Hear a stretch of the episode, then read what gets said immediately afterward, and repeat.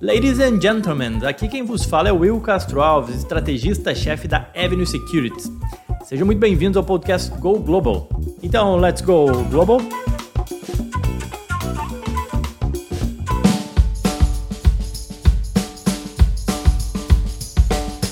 O que aconteceu em 1970 pode estar se repetindo em 2022. É isso mesmo. A gente chegou ao fim do primeiro semestre. Vamos fechar a conta e passar régua, então, né? Eu não sou dado muito a re retrospectivas, eu não curto muito. Afinal, eu vivo o mercado, né? Eu acompanho diariamente as notícias, declarações, dados, surpresas e as atuais, né? Desilusões aí do bear market nos Estados Unidos, né? Que isso nos causa. Bom, mas datas específicas, elas marcam mudanças, viradas, né, de momento. Na natureza é assim, a gente tem as fases da lua, estação do ano, noite e dia, e sinceramente eu até gostaria de pensar que no mercado é assim, né? Mas a gente sabe que na verdade uma virada de semestre nada mais é do que um número aí que muda no calendário gregoriano, nada mais, tá? Entretanto, obviamente, como canta o Rapa, né? Para quem tem fé, a vida nunca tem fim, não é mesmo? Então vamos aqui fechar a conta do primeiro semestre e esperar que a gente tenha um segundo semestre diferente. Vamos lá, em 21 de junho de 1970, com gol do Pelé, Gerson, Jairzinho e Carlos Alberto, o Brasil se tornava tricampeão mundial. Sim, esse podcast é sobre mercado financeiro, investimentos nos Estados Unidos. Calma que eu vou chegar lá. A gente bateu a Itália na final da Copa do Mundo. Logo após, em 30 de junho daquele mesmo ano, a Bolsa Americana reportava uma performance tão ruim como essa que a gente viu agora em 2022, ou seja, 21 de junho de 70 ganhamos a Copa, 30 de junho o S&P teve um desempenho tão ruim como a gente viu agora em 2022. Lá se vão 52 anos. Foram 52 anos para que o S&P tivesse uma performance tão ruim em um primeiro semestre quanto nos anos 70. Sinceramente, eu espero que como recompensa o Brasil também ganhe a Copa esse ano. Eu acho que a estatística está aí, né? Aconteceu em 1970, agora vai acontecer também em 2022. Só não vê que não quer. E aí no Avenue Insights essa semana eu postei um gráfico mostrando isso, né? Não que o Brasil vai ganhar a Copa, mas enfim, que, que o semestre não foi lá dos melhores. Em resumo, Dow Jones queda de 15%, S&P queda de 20%, números aproximados aqui, tá, gente? O Russell 2000, né, que representa 2 mil small caps americanas, caindo 25%, e o índice NASA fechando com próximo de 30% de queda em um único semestre. Primeiro semestre de 2022 foi quase que um samba de, de uma nota só, com apenas poucos setores performando bem e aí com destaque para a indústria de petróleo. Não por coincidência, né, as cinco maiores altas do S&P 500 e teve alta aí de mais de 100%, bizarro, né? Foram do setor. A Occidental Petróleo, 103% de alta. Hess Corporation, mais 48%. A Coterra Energy, 45% de alta. Valeró Energy 45, a ExxonMobil 44. Mas obviamente foi só praticamente o setor de petróleo. Na ponta oposta, entre as empresas de pior performance, uma conhecida de muitos de vocês, Netflix, menos 70 no primeiro semestre. A Etsy e-commerce, menos 66. Align, menos 63. Bath and Body, uh, menos 62. E PayPal também menos 62 de queda, realmente um semestre para esquecer para quem tem essas ações. Continuando, Houston, we have a problem. Há 52 anos atrás, também em 1970, essa célebre frase foi, preferida, foi proferida né, pelos tripulantes da missão Apollo 13. Teve um tanque de oxigênio que explodiu lá a caminho da Lua. E eu penso que da mesma forma os gestores, né, esse ano eles estão falando a mesma coisa, né? Houston, we have a problem não só gestores quanto investidores. Porque, por que, que eu estou falando isso? Que se você olhar em linhas gerais, né, no sentido broad, bem amplo de mercado, tá? o senso comum nos fala que existe um benefício de diversificação, você ter diferentes tipos de ativos, classes de ativos, que sejam descorrelacionados entre eles. Né? E o que a gente viu e apresentei um gráfico do JP Morgan que mostra bem isso foi que, cara, diferentes classes de ativos performaram muito mal nesse primeiro semestre. Então, mesmo carteiras diversificadas entre bonds, commodities, dependendo da commodity, obviamente, alocação aqui, ali, na Coreia, no Brasil, enfim, em outros lugares, em geral, todas elas não foram bem, né? Todas elas foram muito mal. Então, realmente foi um primeiro semestre diferente. Houston, we had a problem. Primeiro semestre de 1970 também, olha só, marca outro acontecimento triste, o fim oficial dos Beatles. Quem foi dos Beatles, né? Os Beatles separaram em abril de 1970, quando Paul McCartney declarou publicamente que estava deixando a banda.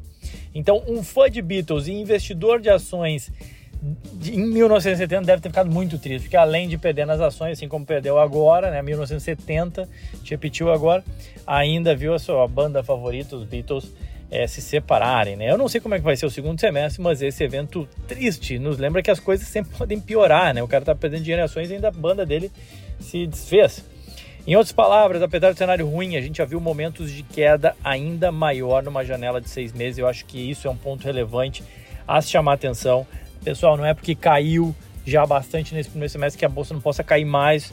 Infelizmente, tem que dar essa choque de realidade aqui. Apresentei um gráfico da, CN, da, da CNBC com quedas do S&P 500 em janelas de seis meses e aí teve período com queda de mais de 40%, tá? Então, muito cuidado aí, sempre ser uh, muito diligente nos seus investimentos. E se você decidiu investir na Bolsa Americana em dezembro de 2021, você provavelmente deve estar sentindo hoje um pé frio, né? Afinal de contas, foi o primeiro, o pior primeiro semestre em 52 anos, como eu estou falando aqui, comparando com 1970. Mas olhando na história, tá? Houve 13 períodos em que o S&P caiu mais de 20% desde 1957, tá? Então, ou seja, isso equivale na média a uma queda dessa em cada cinco anos. Então, talvez não seja tão pé frio assim, seja, não é tão comum, mas também não é tão inédito assim essas quedas de mais de 20%, tá, gente? Seguindo, né? Minha voz continua a mesma, mas os meus cabelos, quem já ouviu falar essa frase? Frase célebre de um comercial de shampoo da Colorama, lá da década de 70, os mais velhos talvez vão lembrar. O mundo era outro em 1970, não há como negar, né? É, agora, tem algumas coisas que guardam semelhança com o mundo atual. Lá em 1970, a inflação encerrou o ano em 5,84 e os Estados Unidos passaram por uma recessão naquele ano. Olha só que interessante. Atualmente, o FONC, né, Comitê de Política Monetária do Banco Central Americano, ele projeta uma inflação de 5,2, um pouco abaixo de 5,8 que a gente registrou lá em 1970, tá? E o grande receio do mercado é a recessão. Então, olha só interessante essas semelhanças, né? Outra semelhança, uma guerra pautou os anos 70, assim como a gente teve uma guerra pautando né, o noticiário de 2022. Em 1970, a guerra do Vietnã e a invasão americana ao Camboja eram assuntos presentes na imprensa americana global, vários protestos, enfim. Nesse primeiro semestre, a gente também teve, obviamente, a guerra, nada a ver com os Estados Unidos, Rússia e Ucrânia, mas ainda assim pautando é, esse, esse primeiro semestre de 2022. O cenário mudou em 2022, essa que é, é, todo mundo sabe disso, a economia americana. O que, que vem acontecendo? Né? Eu acho que já comentei algumas vezes aqui, mas vale relembrar, passa por uma desaceleração necessária e programada, de certa forma, até pelas autoridades americanas. PIB sai de um crescimento de 5,7 em 2021 e cai para um crescimento previsto, estimativa do FONC, não é do Williams, estimativa do Comitê de Política Monetária americano, de, de 1,7. Então, ou seja, desacelera de 5,7% de crescimento ano passado para 1,7%. É o que se estima que no final do ano de 2022 vá reportar o PIB dos Estados Unidos. E essa desaceleração ela se deu ainda com a manutenção de uma inflação mais forte do que previamente estimado. Lá em junho de 2021, um ano atrás, tá, o FONC, né, o Copom americano, é, ele via a inflação desacelerando para 2,1 nesse ano de 2022 errou, né? Nos últimos 12 meses, o CPI já foi de 8,6, né? Estimava 2,1 para o final de 2022. Até agora, até metade do ano aqui, 8,6. E a estimativa atual do FONC para o final de ano é encerrarmos a inflação com 5,2. Então veja como mudou as expectativas inflacionárias. Então o Fed errou e não por acaso, Jerome Powell, que agora ele comentou recentemente que entende o quão pouco ele e as autoridades monetárias tinham ciência e entenderam a inflação que ocorreu agora. E a correção desses erros de projeção do Fed se deram através de uma mudança brusca, né, tanto na retórica e no e o conserto, né, desse seu erro através de juros mais altos, né, aumento de juros mais vigorosos. Então, assim, há um ano atrás, para a gente ter uma ideia, o FONC projetava juros em 0,1, juro praticamente estável, né? E hoje, o, o mesmo FONC, passados 12 meses, estima que os juros vão acabar 2022 em 3,4. Então foi uma oscilação bem grande. Essa correção desse cenário de inflação do, do Fed fez com que eles tivessem que correr atrás, é aquilo que a gente fala de behind the curve, e aumentassem juros de uma forma e tivesse uma retórica muito mais pesada e projetam encerrar o, o, ano em um juro de 3,4. Então, em suma, né, o primeiro semestre foi pautado por um crescimento menor, mais inflação, juro mais alto, receio de uma recessão. E como o mercado é nervoso, rápido e busca sempre antecipar fatos, a gente viu essa percepção de recessão e tudo isso sendo colocado nos preços dos ativos. Então, isso aqui explica essa fraca performance desse primeiro semestre de 2022. I'll Be There, quem conhece, quem lembra dessa música? 28 de agosto de 1970, I'll Be There do Jackson 5 é lançada e se torna mais tarde a música do ano de 1970, né, pela Billboard. Agora, 52 anos após, né, essa data. A pergunta que permeia as análises e decisões de investimento também tem um pouco a ver com isso, né? I'll be there, the recession will be there. Será que a recessão vai estar lá na frente? Será que temos recessão? Então a gente inicia o segundo semestre com medo de uma recessão. Os dados da economia americana mostram uma desaceleração, tá?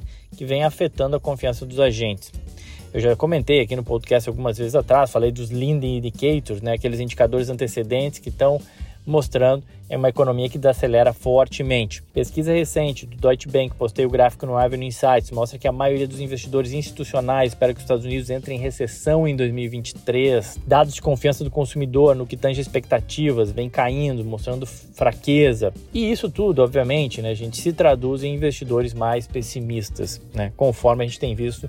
Exemplo, né, o Fear and Greed Index da CNN é um dos indicadores que mede esse medo do mercado postei lá no Avenue Insights. Para quem quiser falar um pouco mais sobre macro, para não me estender muito aqui, convido todos à nossa live mensal para falar de cenário macro dia 4 de julho, às 19 horas, no canal de YouTube da Avenue. Lá a gente vai conversar de forma mais detida, apresentar mais gráficos, enfim.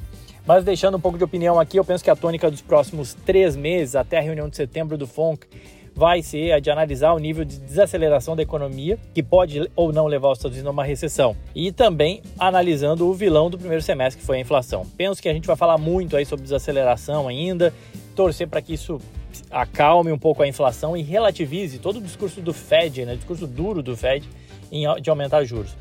E penso também que a gente ainda vai continuar vendo muita volatilidade e um tom possivelmente mais pessimista no mercado ainda pelos próximos meses com esses dados mais fracos de economia. Agora, para a gente acabar, lembrando, o mundo não acabou em 1970. Muita coisa ruim aconteceu em 1970. É, teve é, a morte do Jimi Hendrix, da Janis Joplin, entre várias outras coisas que eu já narrei aqui.